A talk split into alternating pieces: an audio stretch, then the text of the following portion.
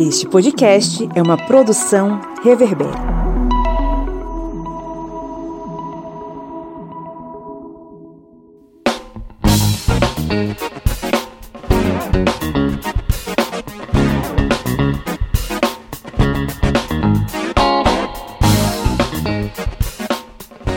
Ouvintes! Está no ar mais um episódio do seu podcast sobre as ciências humanas. É o podcast do Historiante, o seu podcast comprometido com a luta contra o fascismo, comprometido com a luta em defesa da democracia. Eu sou o Pablo Magalhães e estou aqui acompanhado pelos meus companheiros de guerra, o senhor Felipe Bonsanto. Bom dia, boa tarde, boa noite. Que bom falar aos ouvidinhos de vocês novamente.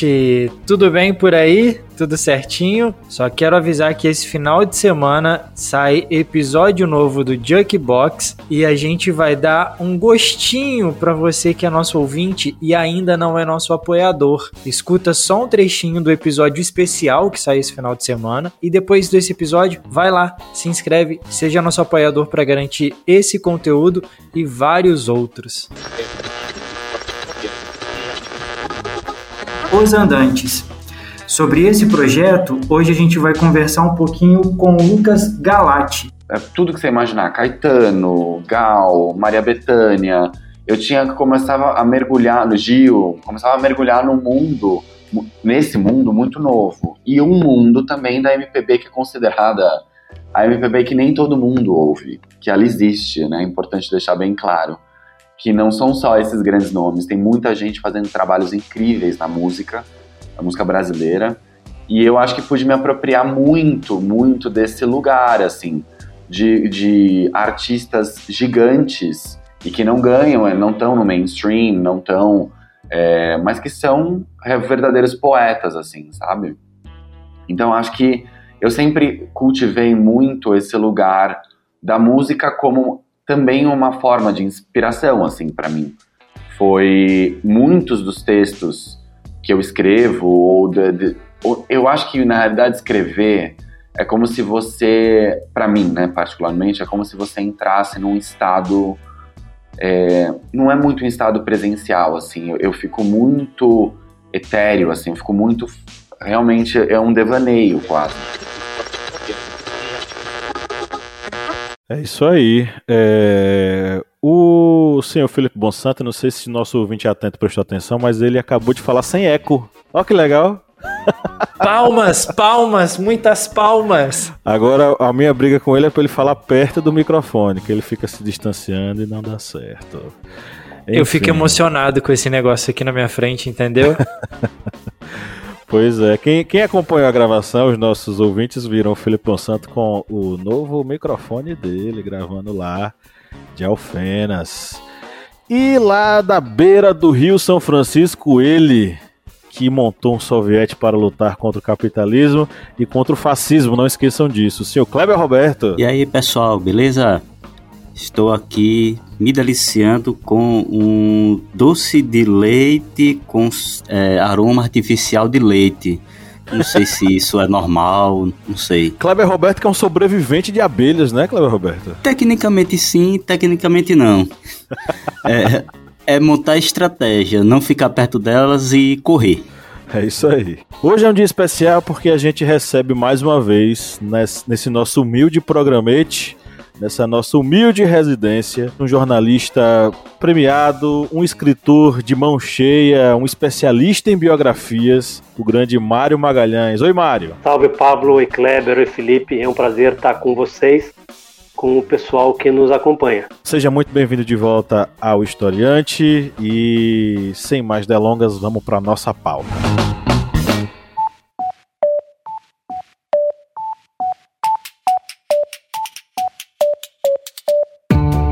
Me diga uma coisa, Lídia Verônica, qual é o melhor lugar para ouvir podcasts? O melhor lugar para ouvir podcast, para mim, é na cama. Mas para todo mundo, é o Orelo, com certeza. Além de tudo, o Orelo nos remunera. Cada clique seu ajuda o nosso projeto a crescer. Então quer dizer que só de a pessoa ouvir, dar o play lá nos episódios, isso já nos ajuda? Nem precisa a pessoa pagar? Exatamente. Se você não pode ou não tem interesse em ser um apoiador, mas acha o nosso projeto legal, vai lá no Orelo e dá essa força pra gente.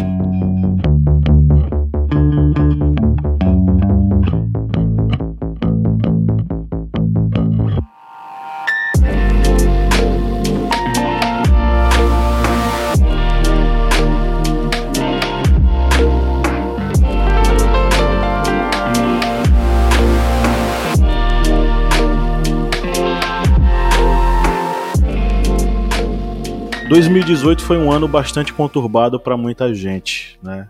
Foi um ano em que muita coisa aconteceu e eu acho que o Brasil virou ao avesso em diversos sentidos, né? mas principalmente uma convulsão política e social profunda que conduziu ao poder, conduziu à cadeira presidencial, um indivíduo que em condições normais de jogo não teria vaga no time de ninguém mas está lá ele como titular e ocupando uma, um dos cargos mais importantes do país. É, a minha primeira pergunta é justamente a seguinte: né, você escreveu uma biografia de 2018 como se 2018 fosse né, um indivíduo e ao longo da, dos capítulos a gente acompanha uma série de fatos que não necessariamente se interligam, mas que no final a gente consegue ter um panorama geral do que foi o 2018. Mário, o que te levou a escrever sobre o ano de 2018 e você consegue enxergar algum paralelo ou 2022 é um ano completamente diferente de 2018? Bom, são muitas questões, né, Pablo? Vamos começar pela última. Quem não entende o Brasil de 2018 não entende o Brasil de 2022. Do início ao fim, o ano de 2018, suas sequelas se manifestam no Brasil de 2022 e vão se manifestar por décadas ou para sempre. Dou um exemplo: o estrago feito no Pantanal, na floresta amazônica, pela política de destruição de recursos naturais do governo Bolsonaro, talvez isso nunca tenha volta, né? É 2022 é, da manifestações de 2018, é, manifestações quando eu digo, quer dizer, o, o, o, enredo de 2018, ele continua. Eu dou um exemplo, né? no meu livro sobre Lutas e Lágrimas, uma biografia de 2018, já falo porque eu uso a expressão biografia, né, história de vida. O, o ano 2000, o, o primeiro capítulo, depois do prólogo, ele se chama Sintomas da Doença. Ele se passa em janeiro de 2018 e eu conto a seguinte história: é, um monte de gente em todo o Brasil se mobilizou com paus e pedras para matar macacos, supondo que os macacos transmitiam febre amarela. Você sabe, os macacos não transmitem febre amarela, eles são, na verdade, um grande aliado do ser humano, porque ao adoecer de febre amarela, eles avisam que a doença está circulando, a transmissão está ocorrendo. E as pessoas matavam os macacos, numa celebração de brutalidade e ignorância. Uma síntese de palavras que eu fui buscar no filme argentino O Cidadão Ilustre, no livro eu explico por quê. Nesse mesmo janeiro de 2018, milhões e milhões de pessoas se recusaram a tomar vacina contra a febre amarela, achando que, em vez de salvar a vida, a vacina matava ou seja, acreditando em crendices, mentiras bem orquestradas e que levaram muita gente a não se vacinar. Esse, esse ambiente de janeiro de 2018, ele é, vai prevalecer em largos estratos da sociedade brasileira, porque os arautos da ignorância e da brutalidade de 2018, simplesmente por conta dos acontecimentos daquele ano, em 2019 chegaram ao poder. Então, esses mesmos caçadores de macacos e esses mesmos criminosos que espalhavam que a vacina matava, quando na verdade ela preservava a vida, eles estão no poder central. E aí, quando vem a epidemia da Covid, isso é uma desgraça. Né? Um dos países do mundo que tem a maior, é, das, tem das maiores relações morte por população. Quantas vidas não poderiam ter sido salvas no Brasil se as políticas públicas não tivessem sido conduzidas por esses comensais da morte. Um exemplo claro, né? A gente pode passar horas conversando sobre é, essa minha convicção de que quem não entende 2018 não vai entender 2022, inclusive sobre a campanha eleitoral, a eleição, as ameaças e tudo que, que se desenvolve em torno, é, em torno da sorte é, do país nesse ano em curso. Para não me alongar demais, eu vou direto, é, passo a tratar. Por que, que eu, eu chamo o meu livro de uma biografia? Biografia é literalmente história de vida, né? E é por encarar 2018 como um ano personagem. Quem lança esse conceito é o jornalista e escritor Zuenir Ventura, que em 1988 lançou um livro clássico chamado 1968, o ano que não terminou. É, o Zuenir dizia que é, o tamanho histórico de 1968 foi tal que o ano virou um ano personagem. E é isso, não tenho a menor, menor dúvida que aconteceu e vai acontecer cada vez mais quando nós recapitularmos 2018. É um ano personagem. E é por isso que eu chamo de uma biografia, um livro que tem, evidentemente, três protagonistas: a Marielle Franco, Luiz Inácio Lula da Silva e Jair Bolsonaro.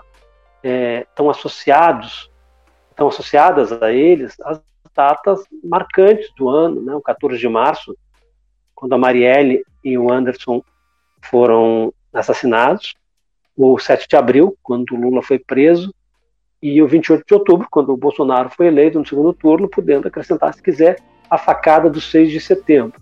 Embora, se vocês quiserem, a gente pode conversar, não foi a facada que decidiu a eleição. Decidiu a eleição foi outra história. O candidato que venceria com o um pé nas costas, o Bolsonaro, foi impedido de concorrer. Isso é outro papo. Mas, fundamentalmente, é isso. É 2018, gente. Os estragos de 2018, vamos lá. Quando que vai se reconstruir o patrimônio né, pelo qual tantas gerações lutaram, que era o do Museu Nacional? Aqui não tem volta, gente. Acabou, acabou. Vai ser construir um novo museu, é, um novo acervo, mas aquilo acabou, gente.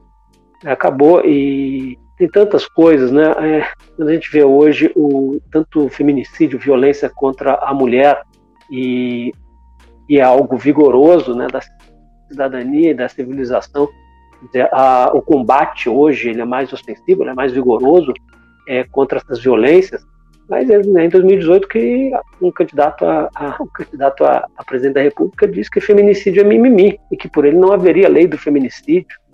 Isso é um estímulo, né? para que quem é, pratica determinadas ações continue praticando. Então, 2018 não acabou, gente. Última pesquisa da Datafolha, a gente está gravando dia 7 de julho de 2022.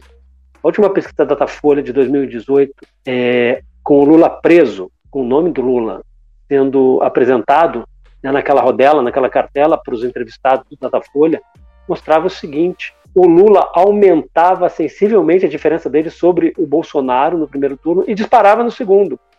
A minha memória não falha, no meu livro está, o número está correto. Acho que o Lula abria 17 pontos sobre o Bolsonaro no primeiro turno, caminhando para decidir a fatura sem, necess... nem, sem precisar de uma segunda rodada.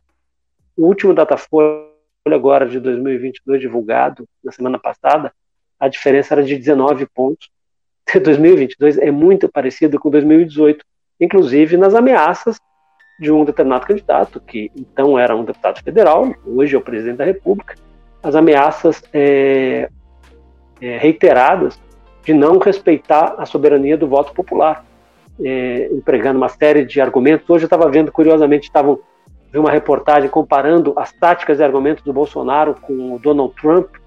eu abro um capítulo de sobre lutas e lágrimas com isso ele em 2018 já usou todos esses estratagemas né, de desacreditar o voto, é, para, no caso de derrota, é, poder virar a mesa né, num golpe que o Bolsonaro prega explicitamente é desde a década de 90 e existencialmente desde sempre, né, porque ele é uma viúva da ditadura parida em 1964 que vigorou até mil, em 1964 e que vigorou até 1985.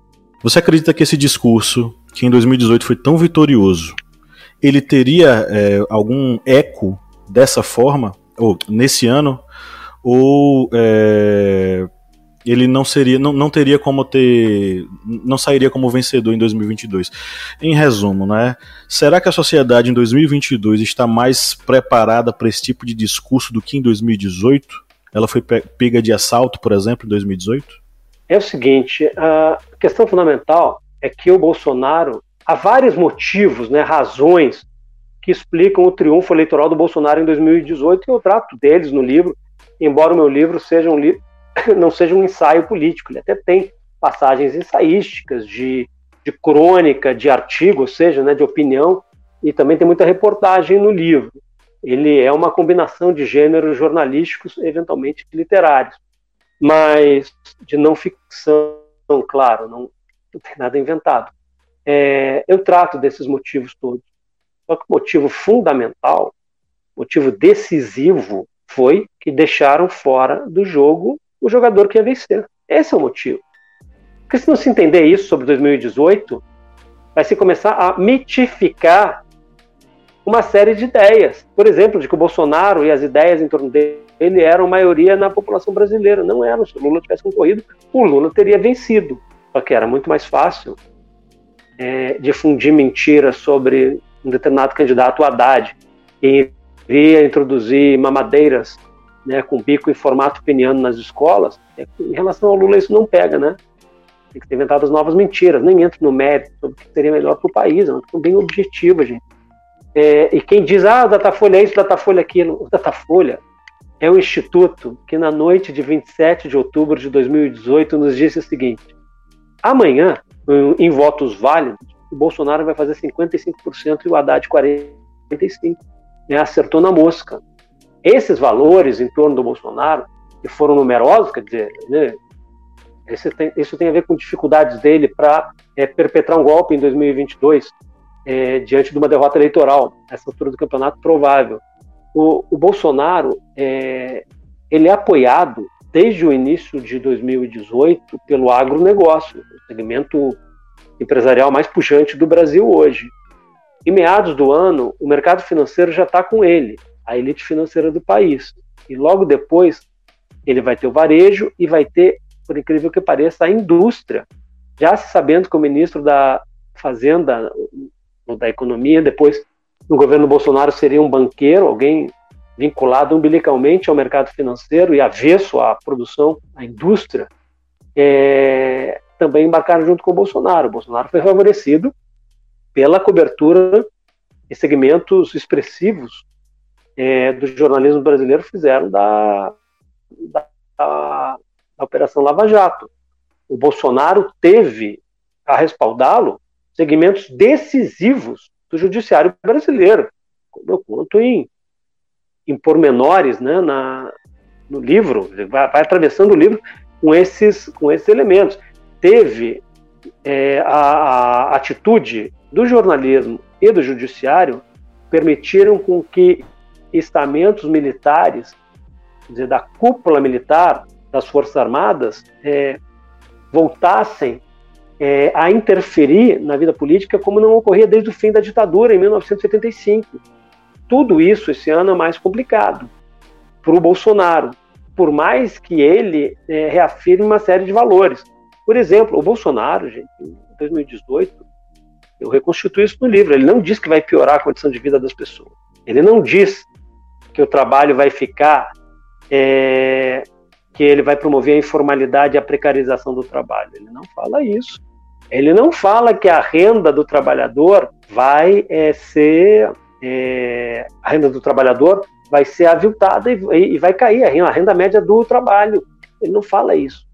Esse ano o discurso dele é muito mais complicado é, para ele, do ponto de vista dele, porque essas coisas aconteceram. Então, é, 2022 é a continuação de 2018.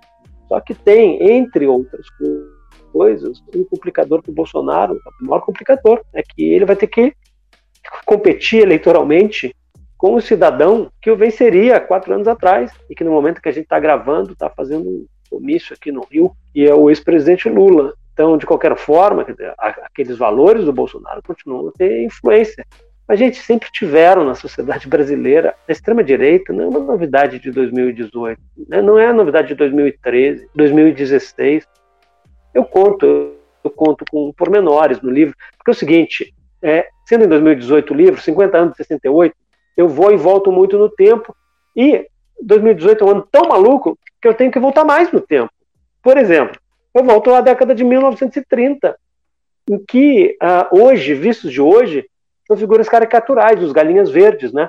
Os militantes do integralismo, os nazifascistas brasileiros, inspirados sobretudo pelo fascismo italiano do Mussolini. Muito bem, essas caricaturas, gente, é, eles influenciavam milhões e milhões de brasileiras e de brasileiros e tinham centenas de milhares de filiados. Eles eram muito influentes.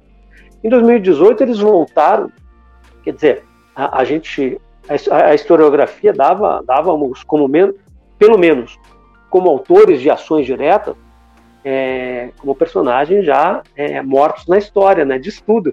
Em 2018 eles voltaram a atacar. Aqui perto de onde eu estou falando, eles, eles, eles afanaram bandeiras antifascistas num campus é, da Unirio, Universidade Federal do Estado do Rio de Janeiro, a, na Rua Voluntários da Pátria, e fizeram uma cerimônia para queimar as bandeiras, que eles depois é, eles filmaram e, e, e, fizeram circular nas redes. Era uma cerimônia tipo Ku Klux Klan. Esses mesmos sujeitos, alguns deles, meses mais tarde, atacaram a bomba aqui perto também, a sede do Porta dos Fundos, no Maitá, bairro do Maitá. Então, é, isso já existia, gente, desde sempre. As pessoas é, se perguntam, é, é, tem há umas curiosidades. Em 1955, eleição presidencial, o ex-integralista Plínio Salgado é, concorreu a presidente da República. Ele já não, era nada, praticamente, perto do, da influência que ele tinha tido no, na, na, década de 30. Mas esse cidadão, gente, fez quase 10% dos votos. No Paraná, ele fez 25% dos votos não, não, uma novidade histórica, não, esse extremismo é, de direita. E o Bolsonaro também acabou sendo o desaguador de uma série de segmentos sociais e políticos que queriam a derrota do PT, por mais que o, os governos petistas tenham sido generosos, por exemplo, para os bancos, né? É, no governo do presidente Lula bateram recordes consecutivos de lucro. Então, quer dizer, a gente tem muita coisa de 2018, mas as tensões permanecem, mas há uma série de especificidades. Talvez, assim, sabe, quando eu paro para pensar né, em 2018, o, qual é a maior sequela de 2018? Eu acho que é a, a desesperança, porque é tanta, é tanta tristeza, tanto baque, tanto que eu tomo cuidado, de quatro em quatro, cinco em cinco capítulos do livro, eu tenho um capítulo humorístico para rir, né? Um sobre o sal, outro sobre a Copa do Mundo, é, a Copa do Mundo é tragicômico, né? É, o Brasil não é só uma tragédia, o Brasil é uma tragicomédia, para, quer dizer, dar um respiro para o leitor. O livro se chama Sobre Lutas e Lágrimas, ele é escrito do ponto de vista de quem lutou pela civilização contra a barbárie e perdeu. Por exemplo, tem um capítulo sobre a pessoa que, na minha opinião, cantava a esperança de dias melhores é, com mais com mais comoção, né, vigor naquele ano, que era Elza Soares, né? lançou em 2018 o álbum dela, Deus é Mulher, mas o, o, acumulado de 2018 é de muita desesperança, uma paulada em cima da outra. Esse é realmente um dos maiores males que podem abater um povo em qualquer época, em qualquer lugar. Né? Conto, quem lê o livro sabe, no segundo turno, como eu disse, eu sugeri, foi no dia 28 de outubro de 2018, domingo, 27, 26, 25, 24, na noite de 23 de outubro houve o último comício do Fernando Haddad no Rio de Janeiro, deve ter sido o maior comício do Haddad na campanha. No mesmo lugar onde tinha havido meses antes o Festival Lula Livre, é, sob os arcos da Lapa, né, da Lapa Carioca. E havia nesse comício uma jovem chamada Ana, eu, eu conto, ela era uma, ela tinha 27 anos, era vestibulanda. E ainda falo, em vez de ficar estudando para o vestibular, foi para o comício do, do Haddad. E no, e no meio do começo chegam as informações da, sobre o Jornal Nacional que tinha dado a nova pesquisa Ibope. E o Ibope dizia que há poucos dias da eleição tinha diminuído a diferença entre o Bolsonaro e o Haddad. Foi aquela massa, né, pró-Haddad vibrando e tal. E a Ana suspirou fundo e falou: Eu tô com esperança. E isso é um perigo.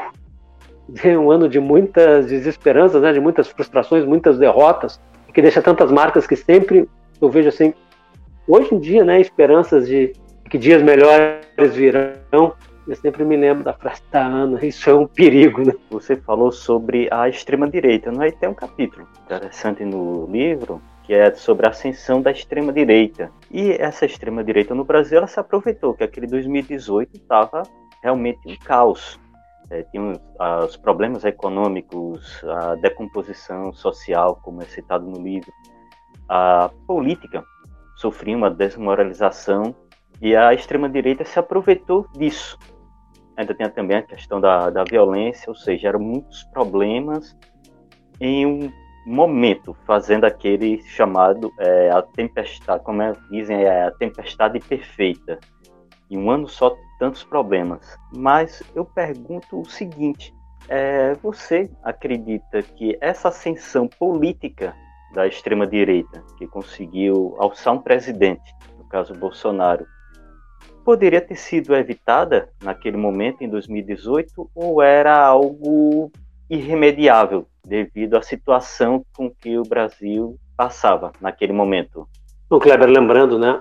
O Brasil em 2018 era governado por um presidente que ocupava a função na condição de usurpador. Ele não tinha voto é, para ser presidente da República, o Michel Temer, que se tornou presidente quando houve em 2016 a deposição da presidente constitucional Dilma Rousseff é, no balanço sincero da história, quando houve o golpe de Estado de 2016. E esse presidente que promoveu o amplo rebaixamento das condições de vida dos brasileiros, inclusive mudando drasticamente a legislação, conquistas, né, é, fruto de décadas e décadas, quase um século de lutas no Brasil, é, ele votou no Bolsonaro para presidente. Nunca é demais lembrar a esmagadora maioria das pessoas não sabia disso, que o Temer ia votar e votou né, no, no Bolsonaro. É óbvio que quando a gente tem, em 2018 não surge do nada. Em 2013, é, eu, eu, acompanho as, as, as polêmicas apaixonadas sobre 2013. É o seguinte: ninguém vai me convencer que milhões de pessoas saíram de casa para reivindicar menos democracia saíram para reivindicar mais democracia. Tem um fato real: a extrema-direita mais intolerante voltou às ruas depois de muito tempo. Mesmo assim, em 2014, a presidente Dilma se reelegeu contra o candidato Écio Neves, que na primeira semana depois da eleição proclama não aceitar o resultado, vai para a Justiça Eleitoral e alimenta o movimento golpista que vai resultar em 2016. E também nos primeiros dias depois da vitória, a Dilma resolve que o novo ministro da Fazenda dela vai ser alguém que representa, que representava, né, Joaquim Levy, o pensamento econômico do candidato derrotado, do Écio Neves. A maioria de cidadãs e cidadãos tinha votado na Dilma contra aquela política econômica que favorece os mais ricos em detrimento dos mais pobres, e ela escolheu um representante da, da política derrotada na eleição.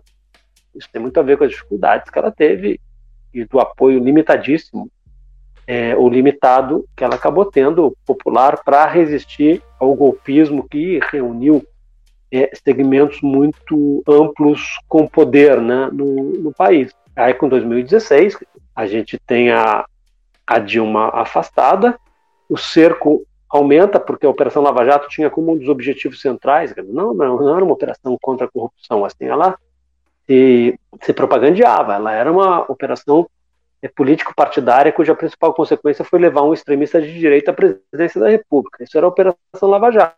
Em 2018, o Lula é tirado do páreo, é, com, sem um processo do triplex, e assim que poderia. Poderia, desde é, os anos anteriores, quando os defensores da democracia, partidários da, da civilização contra a barbárie, poderiam ter tido outras atitudes, e poderia também, se não fossem tantos tantos os segmentos unidos para afastar o Lula da eleição. O Lula ganharia do Bolsonaro. Quantidade de gente que se diz é, defensor da democracia e preferiu o Bolsonaro ao Haddad, preferia muito mais ainda ao Lula, é, impressiona.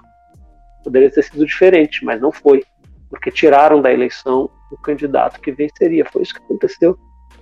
E, e é isso que nessa correlação de forças política, histórica, é, o Bolsonaro não conseguiu em 2022. Mudança em relação a 2018. Mas a, a, as ações do Bolsonaro continuam muito, muito semelhantes a, a 2018. E é óbvio também que, por conta do desenvolvimento das lutas sociais e políticas, o judiciário que foi decisivo para afastar o Lula da eleição é, em 2022, pelo contrário, né, assegurou decisões que vêm já de anos anteriores, assegurou a presença do, do ex-presidente na, na eleição. É claro que poderia ter sido diferente, mas não foi. A questão é, o, em 2022, como continuação de 2018, quando o Lula iria ganhar a eleição, mesmo preso, é, se o Lula ganhar, vai se colocar toda uma batalha histórica né, para garantir o respeito à soberania do voto popular, né, da vontade popular. E é isso que estava em jogo em 2018, quando não se. Estava é, é, em jogo em 2018 e está em 2022. É o seguinte: quando se fala democracia brasileira, que democracia? Democracia é o governo do povo, né, é o governo do povo para o povo. Se é o governo do povo, o povo tem que ter a, a prerrogativa de escolher os seus governantes. Isso é uma, isso é uma, um procedimento elementar de qualquer democracia. Em 2018, a maioria do povo brasileiro votaria num candidato que foi impedido de concorrer. É democrático o país, é, país onde as coisas acontecem assim, o que não quer dizer que pode ser muito pior do que está, né? É, como diria o deputado Tiririca, e às vezes ele mesmo, a expressão disso, é, sempre pode piorar.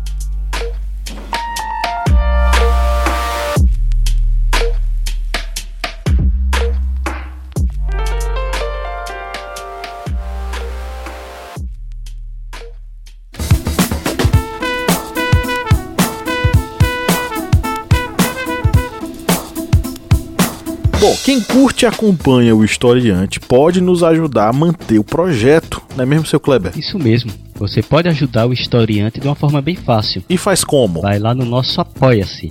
O link é apoia.se barra historiante. E além de estar contribuindo com o portal Historiante, você também vai ter uma série de vantagens, como fazer parte do nosso grupo secreto no Facebook, fazer parte também do sorteio mensal de livros. Olha só quantas vantagens para você e tudo isso a partir, olha só, de quatro reais, que não dá nem para pagar meio litro de gasolina nesse ano agora de 2022. É tão pouco para você, mas é muito aqui para o historiante. Vá lá no nosso apoia-se e contribua. É isso aí, o link está na descrição desse episódio.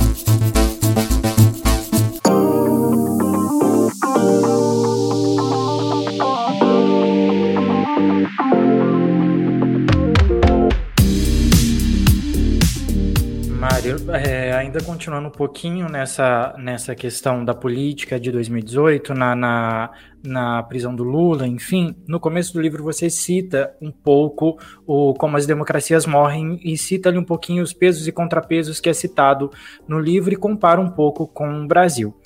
Ah, você falou agora há pouco sobre a democracia, que não houve, né? Teve sérios problemas ali para a eleição de 2018. Trazendo para 2020, você acha que a nossa democracia ainda está mais ameaçada com os ataques que a gente tem recebido da, da, do presidente, com declarações é, golpistas, até o ministro Edson Fachin soltou uma nota agora à tarde falando que é perigoso a gente ter algo pior ao que aconteceu no Capitólio? É, eu acho bom, né? Eu gosto de ouvir o ministro Edson Fachin falando isso, porque em 2018 o ministro Edson Fachin suas decisões contribuíram para afastar o candidato predileto da população brasileira que foi condenado no processo, ele não teve direito a uma defesa plena. E como estava claro, desde janeiro de 2018, quanto quando houve a, a votação, o processo do triplex no Tribunal Regional Federal da Quarta Região em Porto Alegre, estava é, claro que não tinha direito à defesa plena, não tinha direito a condições justas,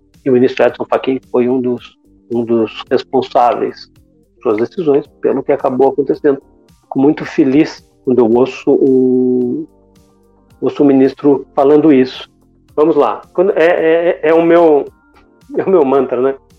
É, quem não entende o Brasil de 2018 não entende o Brasil de 2022. É o seguinte, a gente, em 2022, é uma continuidade de 2018.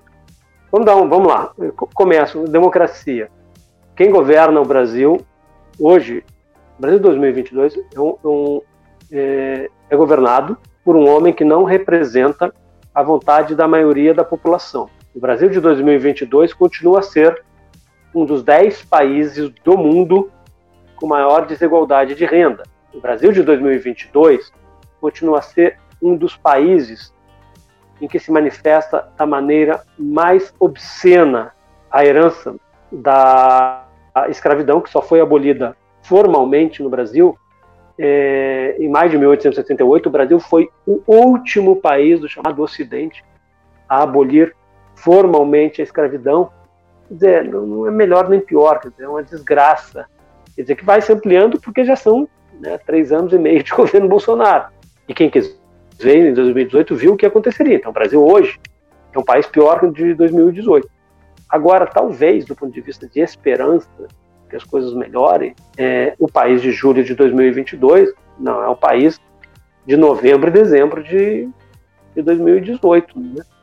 E isso eu estou falando de quem é, de quem defende os valores da civilização contra a barbárie. É, gente, o, o, o impacto do, do afastamento do Lula em 2018 foi tamanho. Sabem que nessa pesquisa da Datafolha de fim de agosto, quase quatro anos atrás, uma, um dos melhores desempenhos do Lula no Sudeste era no Rio, em particular na região da Baixada Fluminense, na região de trabalhadores, na região popular. E com a saída do Lula, a migração do grosso dos votos da Baixada e também do Estado, Bolsonaro fez dois terços dos votos aqui no Rio de Janeiro. É, a migração não foi para candidatos que estavam no meio do caminho, de Haddad, Ciro, o Alckmin, ou um candidato do Rio, Cabo da Ciolo, não, direto para o Bolsonaro, né, para o extremismo mais virulento. Foi o que aconteceu. Agora é gozado, né? Tem contar uma historinha. É, parte dos capítulos do meu livro foram publicados, todos foram escritos a quente, com exceção quando assim, o livro conta semana a semana, os capítulos foram escritos naquelas semanas, ou seja, foram escritos a quente enquanto os acontecimentos ocorriam, com exceção do prefácio, que foi escrito em janeiro, iníciozinho de fevereiro de 2019. E em 2018 eu publiquei é, esse capítulo, que se refere a mais capítulos sobre a extrema-direita, né? É, um deles se chama A Porrada do Neonazista, é, outro se chama Projetinho de Hitler Tropical, que é uma, uma frase do então candidato, e bom, agora de novo candidato, mas bem mais fraco, Cristiano Ciro Gomes. É, eu abri o capítulo é, publicado então como uma coluna minha semanal no Intercept Brasil, eu abri citando o filme com o livro na pandemia foi lançada uma série baseada no livro, livro Complô contra a América do Philip Roth, que é uma ficção supondo que os Estados Unidos no início dos anos 40 o, o Lindbergh, o aviador que era pró pró eixo, né, era na, nazistoide, é, tivesse concorrido, vencido a eleição americana e os americanos tivessem, enquanto a guerra se desenvolvesse na Europa, os americanos não estivessem é, né, aliados a, a, aos ingleses, aos soviéticos.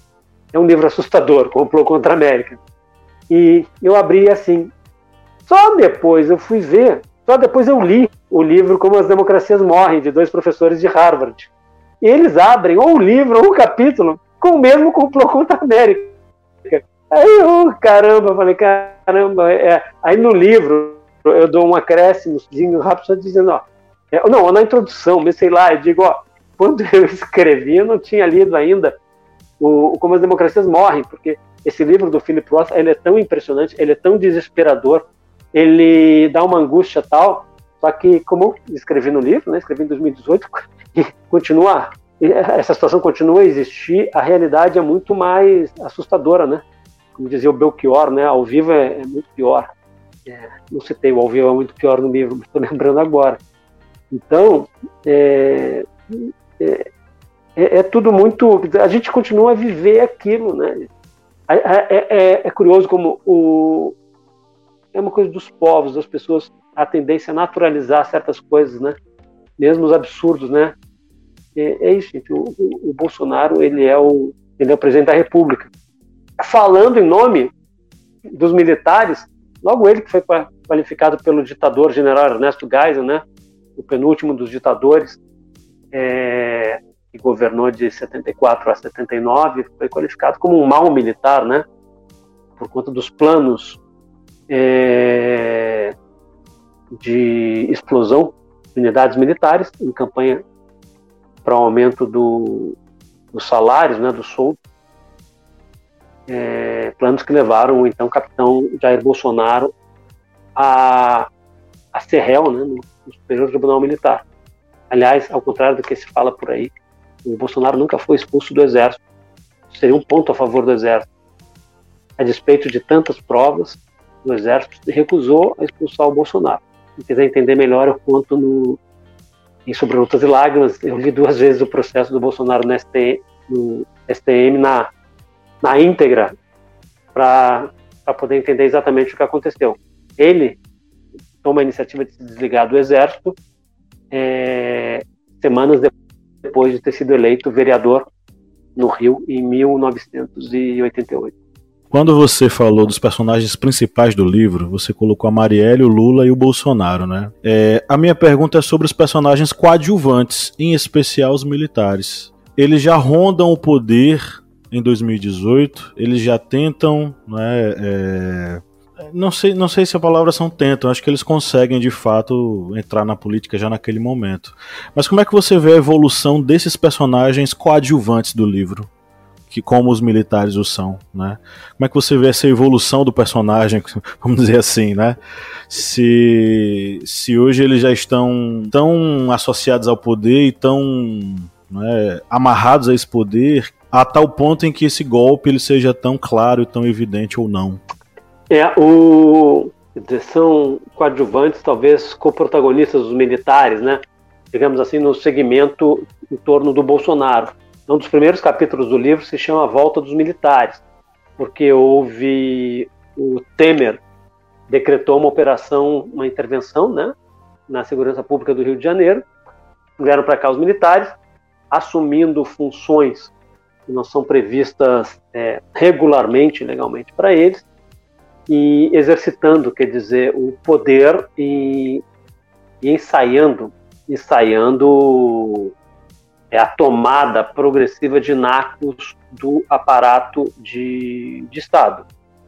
É em, 2000, em 2017 ainda, e vai se expandindo em 2018, a sacramentação do chefe do maior campo de concentração da história da ditadura, o destacamento de operações de informações do Segundo Exército de São Paulo, em 1970 74, o então major Carlos Alberto Brilhante Ustra, torturador, é, declarado, declarado torturador pela justiça brasileira, não condenado. Esse é o país da impunidade, uma ação civil declaratória. O maior centro de, de tortura, de execução e de desaparecimento forçado né, de, de inimigos, de adversários, de oposicionistas. Durante a ditadura, quem comandou foi o USTRA. E em 2018, os militares vão é, é, transformando o Ustra, quer dizer, num ídolo. Ele já era de pequenos círculos militares, né, mais cais, e vai ganhando peso, né? Desde o, os discursos do general Mourão, né, general golpista, ele teve na noite de 7 de setembro na Globo News, falando em autogolpe, né, a legitimidade de autogolpe. É, a gente teve generais que vieram para o Rio na intervenção, como Braga Neto, que hoje é um os principais assessores militares do Bolsonaro. De lá para cá, muitos generais que o apoiaram, ele humilhou, né, enxotou né, o exército é, como se fossem cachorros sarnentos. E, e durante todo o ano, os militares vão operar. A gente não se esquece que na semana é, é, que resultou, na semana em que o Lula foi preso, no sábado, 7 de abril, a gente não esquece aquela nota do então comandante do Exército, general Vilas Boas, lida pelo Jornal Nacional, fazendo uma ameaça é, absolutamente contra as regras da Constituição, fazendo uma ameaça ao Supremo Tribunal Federal é, em relação à votação que ia ter de um habeas corpus do Lula e, o, e os membros do a maioria, a maioria dos membros do Supremo se curvou gentilmente a despeito de discursos de alguns muito valentes, se curvaram, né, de modo pusilânime às pressões militares. E, e a gente vê hoje é isso, né, uma quantidade de militares é, no serviço público, em cargos de chefia, que a gente não via desde os tempos da, da ditadura. Mas é isso, os militares eles vão atravessando 2018 buscando cada vez mais é, cada vez mais poder, né? Na noite da vitória do Bolsonaro, eu conto isso no livro, né? Quando ele, né, ele faz um pequeno pronunciamento na, do lado de fora do condomínio dele, onde ele vivia, na Barra da Tijuca, mesmo condomínio onde vivia o matador da Marielle. Isso em 2018 não se sabia. É, a gente vê uma, uma faixa lá exaltando o Ustra. Imagina se alguém chega na Alemanha hoje e, e, exaltando o Goering, Himmler.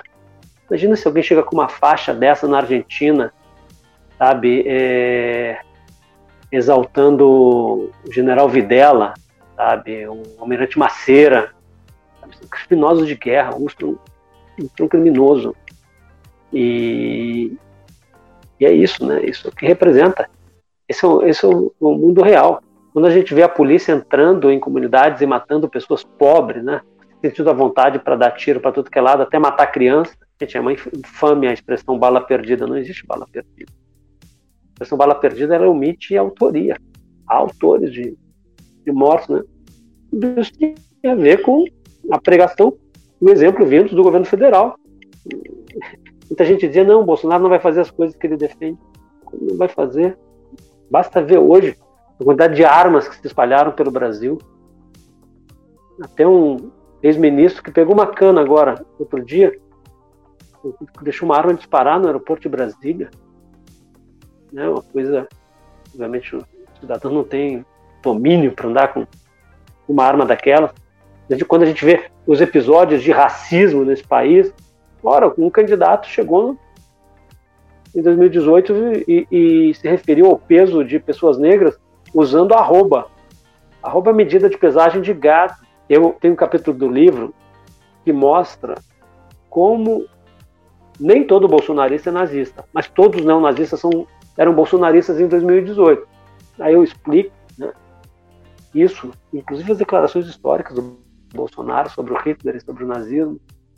E, e depois não sabem, porque tinha um, um alucinado chefe da cultura do governo que vai é, reproduzir discursos de próceres do nazismo, do Terceiro Reich. Aliás, é, essa coisa do, do nazismo, não, é, é, isso, a nossa tragédia, ela tem ela tem toques de comédia, é, é tragicomédia.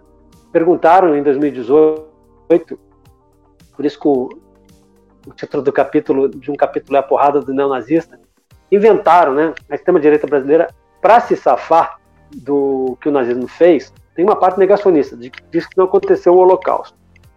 É, outra diz, não, o nazismo era um regime e uma ideologia de esquerda. Como eu sempre lembro, né, eles eram meio barbeiros, porque o, a, a, a Wehrmacht errou o caminho e atacou a União Soviética, né? e, não o governo do Franco na Espanha. É, que eles já tinham apoiado, como se sabe, né? Por exemplo, o massacre de Guernica foi feito com aviação alemã, né? Pintado pelo, pelo Picasso.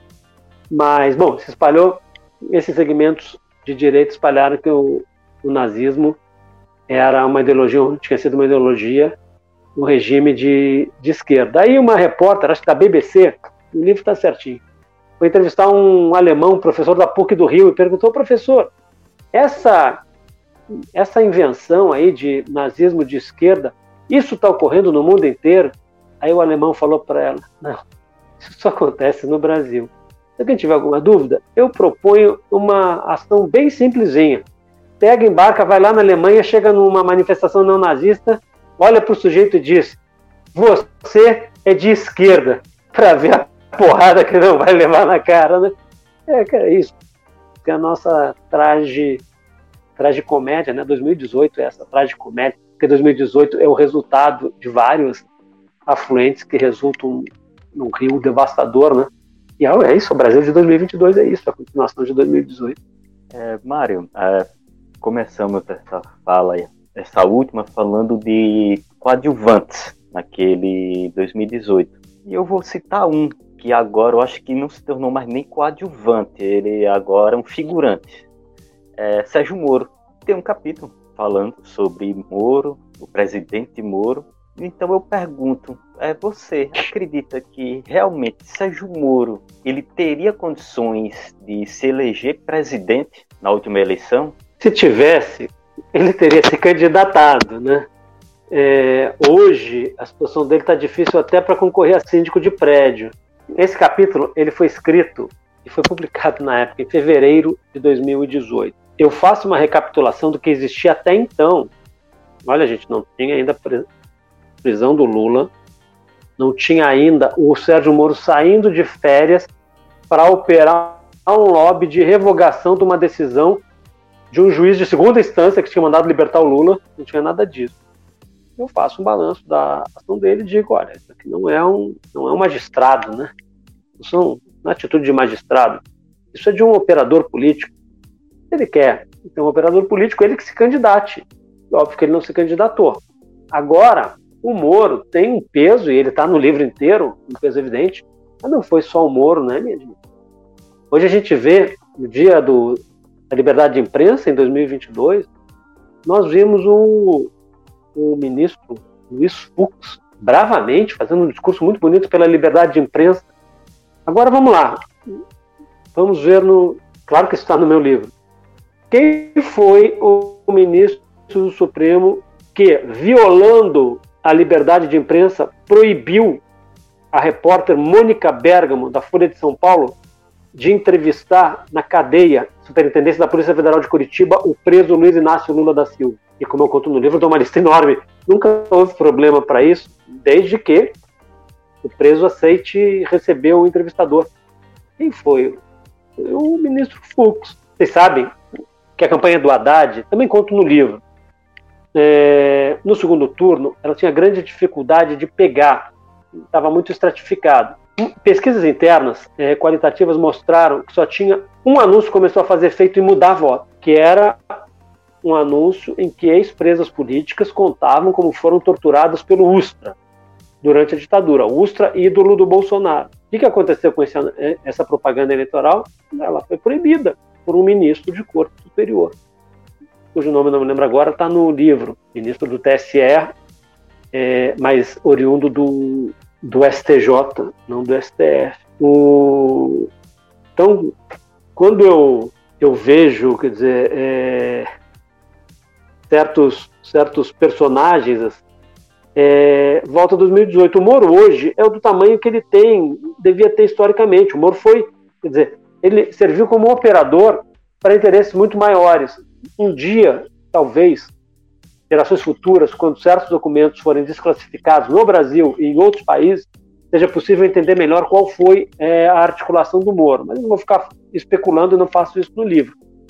Mas estava claro o que era a Operação Lava Jato, o que, o que era a ação em curso para impedir o candidato líder das pesquisas de participar da eleição, quando, no julgamento em segunda instância do processo do Triplex, Moro havia condenado o ex-presidente Lula e três juízes do, da, do Tribunal Regional Federal da Quarta Região é, foram é, apreciar os recursos. Bom, os juízes se apresentam como desembargadores, apresentam desembargadores federais. Quem entra na Constituição, põe lá, desembargador, só existe de Estado, de Tribunal de Justiça. Tudo bem, certamente os, os juízes de segunda instância são chamados de desembargadores por alguma norma e tal, que eu desconheço, mas muito bem, esses juízes de segunda instância, eles foram votar aumentaram inclusive a, a pena do Lula. Confirmaram a sentença do, de primeira instância do Sérgio Moro e foram é, e aumentaram a pena. Um deles disse o seguinte: é mais ou menos o que eu estou dizendo aqui no livro Conto entre entre aspas. Estou falando, gente, de janeiro de 2018. Quem quis ver, viu. Ele falou o seguinte: se é réu, é porque alguma coisa aprontou. Isso simplesmente rasgou a Constituição, que assegura, pelo menos no papel, né, deveria assegurar a presunção de inocência. E cria a situação mais excêntrica e alucinada que é a seguinte: em nenhum lugar do mundo, em nenhum período da história, um inocente foi julgado. Por quê? Se é réu é porque aprontou alguma, então nunca existiram inocentes. Para que julgar? Se acusado, está condenado. Óbvio que o Moro foi essencial. Mas quem promoveu o Moro? E o papel do jornalismo brasileiro, numa das quadras mais infelizes da nossa história, eu falo como jornalista, não foi jornalismo que foi feito em relação à Operação Lava Jato, foi propaganda. O jornalismo exige senso crítico.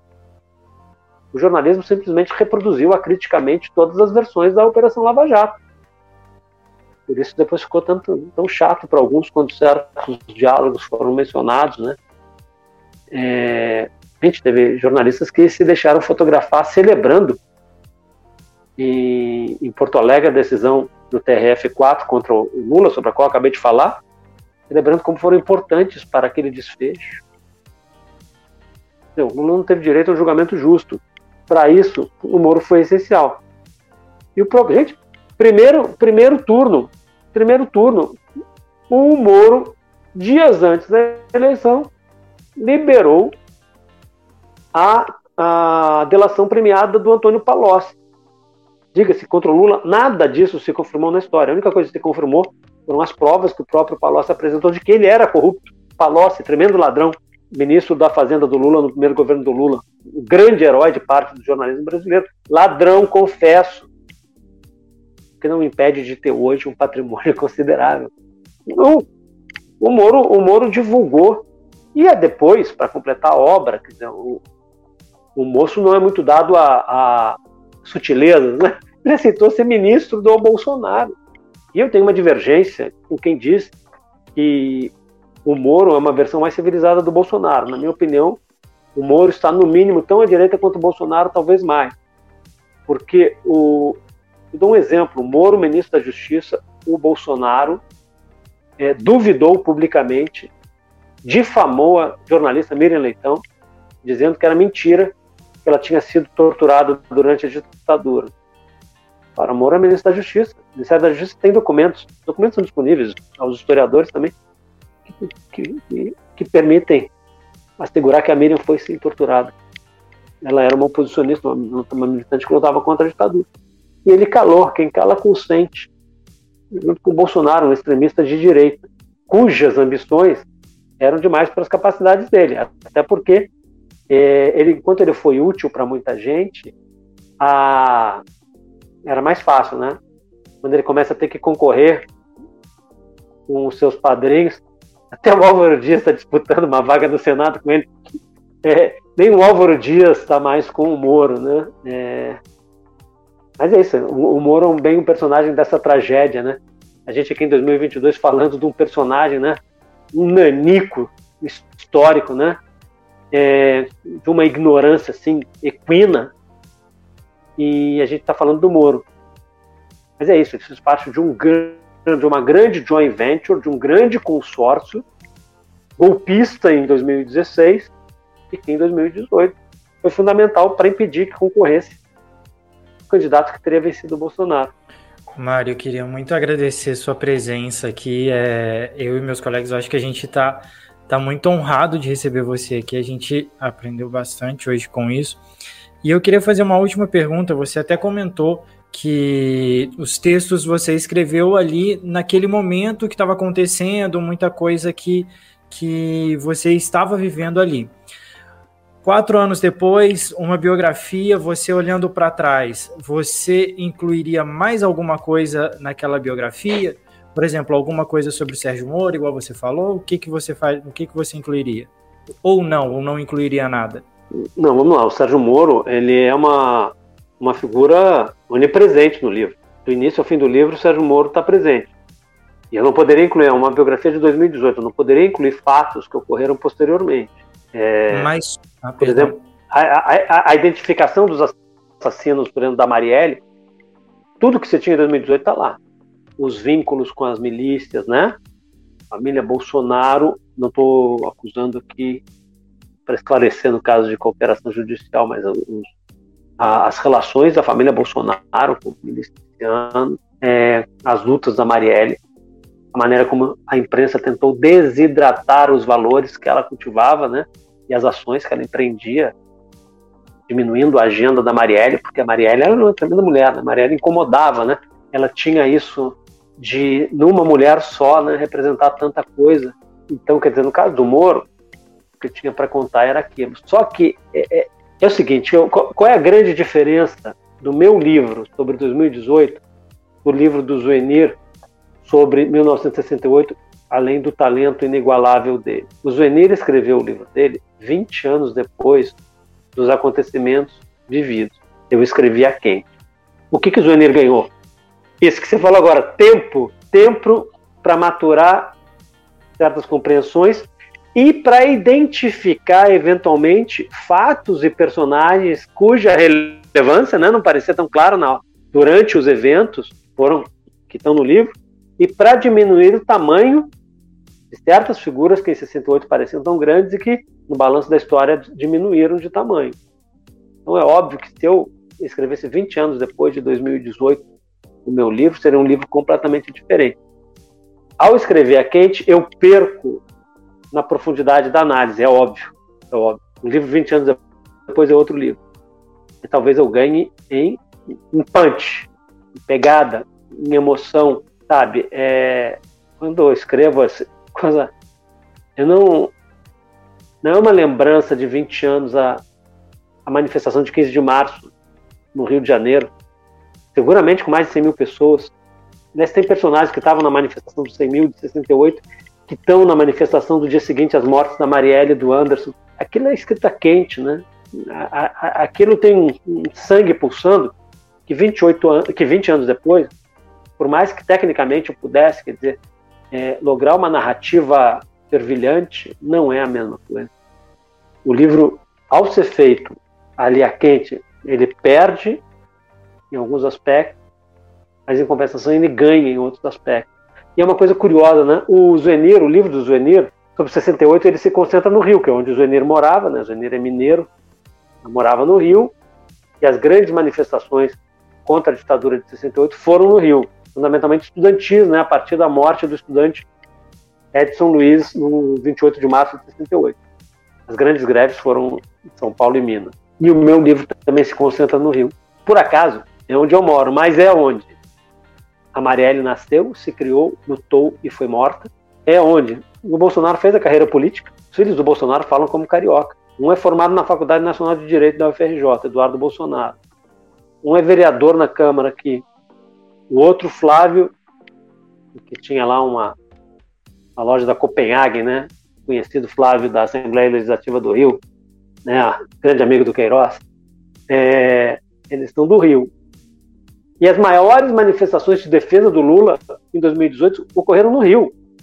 Lula foi preso no sábado 7 de abril, na segunda-feira anterior, ele discursou no Circo Voador. E o Festival Lula Livre, no meio do ano, grande Festival Lula Livre, com dezenas de milhares de pessoas superlotando a Lapa, foi no Rio.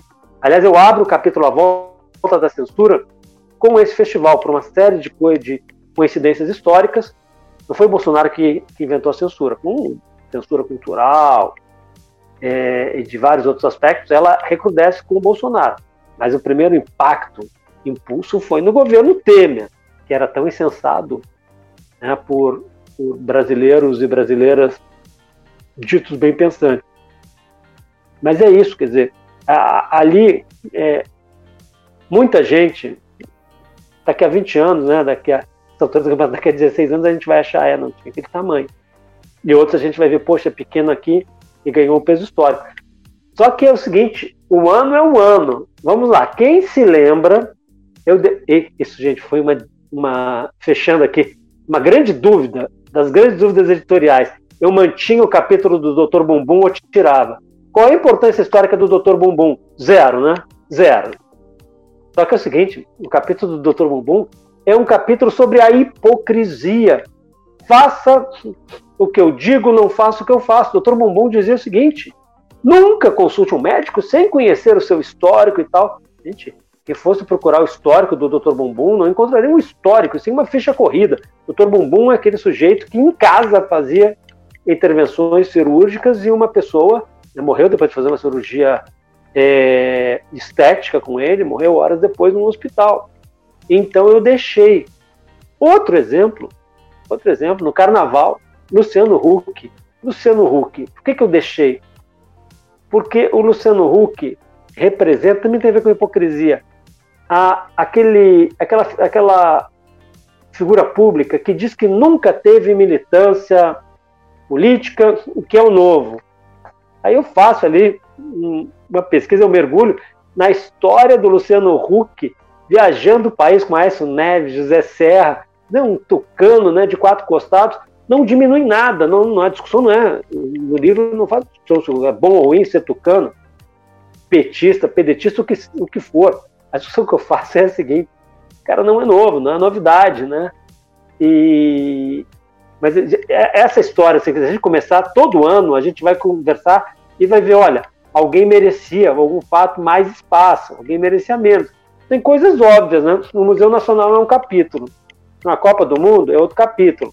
A paralisação dos caminhoneiros é outro capítulo. Aliás, as chantagens dos caminhoneiros, e se vier aí um, um governo Lula, é bom se aprender. Eu abro com as experiências históricas no Brasil e no Chile de greves com intuito político para botar o poder na parede, né? É isso, gente, a história é algo é algo fascinante, né? Agora, se o Brasil de 2022, sendo a continuação de 2018, é um país pior, a gente fecha 2018, volto a dizer, né, os defensores da civilização, das luzes contra o obscurantismo, é... a gente fecha com muita desesperança, né? Em 2000, em 2022, volta e meia, vem a esperança. Fechando, eu dou um exemplo, né? É, de 2018 para cá, poxa, um grande ano, né? Inesquecível. 2019 foi um ano do Flamengo. Depois, muita desgraça e tal, mas agora, né? Estamos recuperando a esperança. 7 a 1 né? Enfiamos é, ontem.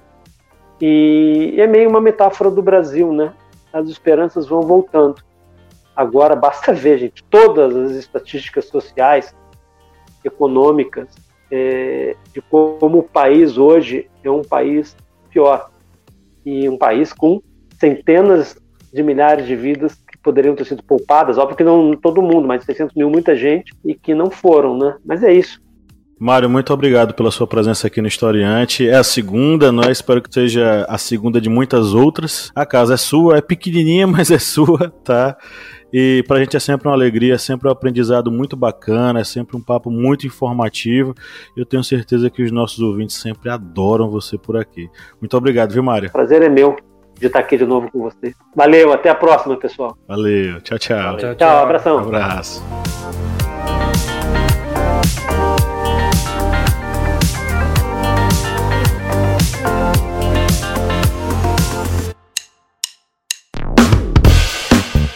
Você que é nosso ouvinte, nosso ouvinte, que acompanha esse podcast a cada semana e adora ouvir os nossos papos, que tal a gente fortalecer os nossos laços de amizade? É simples demais e nem precisa pausar o episódio, né, Felipe? Exatamente, Paulo. Ah, se você está ouvindo a gente agora, seja no Spotify ou seja na Apple Podcast, para a gente ficar mais íntimo, para a gente falar cada vez mais ao seu ouvidinho, você faz o seguinte agora: enquanto está ouvindo a gente, vai lá, avalia a gente no seu aplicativo de áudio vai lá no Spotify, dá 5 estrelas pra gente. Vai lá no Apple Podcasts, dá 5 estrelas pra gente. Isso fortalece o nosso relacionamento e você fica cada vez mais perto da gente. Faz isso pra gente, dá essa moral lá agora.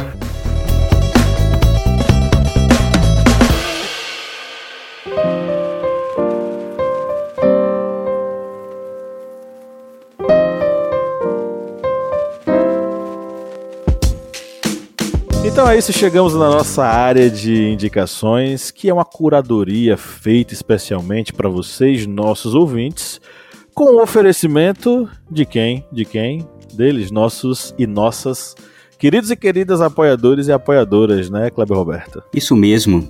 Essa área aqui, que o pessoal gosta muito do que nós recomendamos aqui, tanto de músicas, livros, séries, filmes, e nós vamos dedicar essa nossa área aqui de dicas para os seguintes apoiadores. Vamos mandar aqui um abraço afetuoso e ia dizer mandar um, um copo de leite bem quente, mas café tá Leite- caro, leite tá caro, eu não sei mais o o que. Composto- um copo de composto lácteo. Pronto, um copo de composto lácteo com aroma artificial de leite. Não sei se é bom, mas brincadeiras à parte, mandamos aqui um agradecimento aqui aos apoiadores, um abraço a todos e um abraço especial para Poliana Siqueira, que é apoiadora nossa lá na Aurelo. Você pode ser um apoiador na Aurelo e ouvir também os nossos podcasts secretos através desse aplicativo super fácil e simples de ser utilizado. Vamos mandar também um abraço aqui para Eduardo dos Santos Silva e vamos mandar também um outro abraço afetuoso aqui para Ronivon Barros da Cunha Júnior. E Ronivon, gente, ele indicou aqui um tema para nossa minipédia sobre a revolta do quebra-quilos e a gente fez a pesquisa, gravamos e tá um episódio excelente. Eu pensei que, eu pensei que E- Kleber ia falar e- que a gente quebrou os quilos.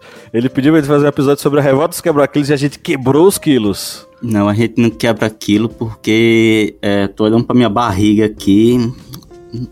Tem- só se for de revolta por subir na balança e ver que eu tô engordando. Mas ele, como apoiador, fez aqui a dica e fizemos essa minipédia, que é também uma das vantagens de ser um apoiador historiante. Vá lá no nosso Apoia-se, o link é apoia.se barra historiante. É isso aí. Bom, vamos para as nossas indicações, né? Eu vou dar uma sugerida aqui num livro que eu adquiri recentemente. É, é um livro da editora Contexto. Eles são nossos parceiros, mas não não mandaram esse livro pra gente, tá? Fui eu que comprei mesmo. Se chama América Latina versus Estados Unidos, uma relação turbulenta, escrito pelo Joseph Tuchin. Joseph Tuchin, né? Acho que eu estou falando o nome dele certo. É, é um livro interessante que, enfim, feito por, pelo Joseph, né, que é historiador especialista em América Latina, é, doutor pela, pela Harvard e professor da, de Yale, né? Ele pontua é, de forma assim muito, muito interessante essa relação estabelecida entre os Estados Unidos e a América Latina é, a partir de uma perspectiva geográfica, histórica e geopolítica. Né? Então, é, eu acho que eu gosto mais desse do que das veias abertas da América Latina, apesar de as veias abertas da América Latina ser um clássico, mas um clássico que apresenta uma série de é, problemas do ponto de vista da interpretação histórica sobre as fontes. Então eu acho que depois de ler as veias abertas da América Latina, eu acho que os nossos ouvintes, boa parte deles ouviu, eu sugiro a leitura de América Latina versus Estados Unidos para entender essa relação turbulenta que se estabeleceu entre os países latino-americanos e a política imperialista norte-americana, estadunidense, né, e os estragos que ela causou aqui em, e em diversos outros lugares. É, e para a nossa playlist, eu acho que hoje é dia de escutar alguma coisa sobre o Brasil. Então a minha indicação é, um, é uma indicação clássica do rock nacional, que é Brasil, cantado por Cazuza. É, eu acho que ali está uma série de elementos da sociedade brasileira dos anos 80 e 90, contexto onde a música foi lançada, mas que necessariamente é um revival de trás para frente, porque ali está a sociedade brasileira dos anos 2020, com certeza, né? Com um agravante, que nós temos o fascismo no poder. É, eu acho que é isso. E aí, galera, o que, é que vocês têm para sugerir? Bom, eu vou indicar, vou fazer minha indicação aqui já de uma vez. É, essa semana foi lançado na HBO Max um documentário que é muito interessante. Eu fui até pro Twitter para brigar porque eu recebo uma newsletter aonde me informam os lançamentos da semana e não tinha saído ainda. Fui pro Twitter brigar com a HBO Max porque não estava no catálogo. É, a gente recebeu aqui o Mário Magalhães e ele é um jornalista renomado que vive, tenta viver a imprensa livre no Brasil, né? Hoje a gente tem muita dificuldade quanto a isso e a gente só tem uma democracia saudável se a gente tiver uma imprensa livre que possa trabalhar e possa investigar, fazer o um real trabalho dela, né? E a HBO Max fez um documentário chamado Em Perigo, que é o título em português, em inglês está Endangered, que conta a história de quatro jornalistas é, desde 2019 até os dias atuais, falando um pouquinho das dificuldades que tem sido é, de ser jornalista e de fazer parte da imprensa, né? Eles pegam os fatos como a invasão do Capitólio nos Estados Unidos, pegam algum, um movimento feminista no México e conta uma boa parte da história da Patrícia Campos Melo, a jornalista da Folha de São Paulo, que foi ofendida pelo presidente e que ganhou uma ação contra ele na justiça há pouco tempo. E eles tratam esse documentário muito interessante, mostrando a importância da imprensa livre no mundo, né? E a importância dela para uma democracia saudável. Tá bem interessante esse documentário, eu recomendo ele fortemente. Uh, em Perigo, título em português, ou para quem quiser, Endangered em inglês na HBO Max. E sobre música, eu fiz uma viagem há pouco tempo e conheci algumas pessoas e me indicaram uma banda que é sensacional. Gostei bastante dela. É uma banda carioca chamada Eu Efecto. E tem uma música deles que é muito interessante chamada Café que conta a história de um casal em Paris tomando um café e em contrapartida conta a história de pessoas que trabalham de maneira análoga à escravidão na colheita do café aqui no Brasil. Uh, é uma música muito pertinente, eu acho que ela fala muito sobre o que a gente consome, sobre como a gente consome e sobre a, os, a, a, forma de trabalho que a gente tem hoje, não só no Brasil, mas como no mundo, né? A música chama Café do Eu Effector. Bem, a minha dica que eu vou deixar aqui vai ser um HQ, que é uma HQ com um tema bem pesado, que é a HQ Notas de um Tempo Silenciado, que essa HQ, é, que é de Robson Vilauba, ela vem trazendo detalhes sobre a ditadura militar ela vai trabalhar a partir de memórias individuais, coletivas, como sobreviver àquela longa noite que foi a ditadura militar no Brasil. É, tem um traço bem marcante, é, tem cenas que vão mostrar questões voltadas à tortura, é algo que para pessoas que têm, digamos, uma sensibilidade maior até infelizmente não é aconselhado, mas é, para quem deseja ir atrás e saber um pouco mais através de um HQ sobre esse terrível período que foi a ditadura militar no Brasil, está aí uma dica. E como música, vou deixar duas músicas aqui. Uma delas é de Raul Seixas, O Dia em que a Terra Parou, e outra vai ser do Engenheiros do Havaí, A Perigo. Lembrando que o vocalista Humberto Gessinger estava até sendo atacado aí porque no show começaram a gritar fora Bolsonaro e ele fez o L. E aí, já sabem, né? Nas redes sociais dele começou a ter a enxurrada de gente que diz que não se pode misturar música e política. Eu não sei em que mundo esse pessoal vive. No mundo maravilhoso dos bolsominions, né? Que isso acontece. É só pode. Então, eu pensei que o Berto Gessinger era aqueles caras de que ficavam em cima do muro. Cara, sabe? na hora que o Kleber começou a falar, eu ainda fiquei com medo dele falar do, do que ele apoiava o Bolsonaro. Me deu até um aperto no coração. Ou que fosse humorista. Mas ele fez isso. Ele botou o L na hora que mostrou o L e já começou os ataques. Tá misturando música com política. Música é coisa suja. Não pode misturar as duas coisas. Muito Eu acho que a pessoa nunca ouviu Engenheiros do Havaí, então, né? É capaz. É. é capaz. Então é isso, chegamos ao final da nossa gravação. Foi um prazer enorme estar aqui com vocês. É, e que bom que você nos ouviu até agora, porque é para você que a gente faz esse episódio, tá? Um grande abraço e vamos dar nosso tchau coletivo. Um, dois, três. Tchau! Tchau!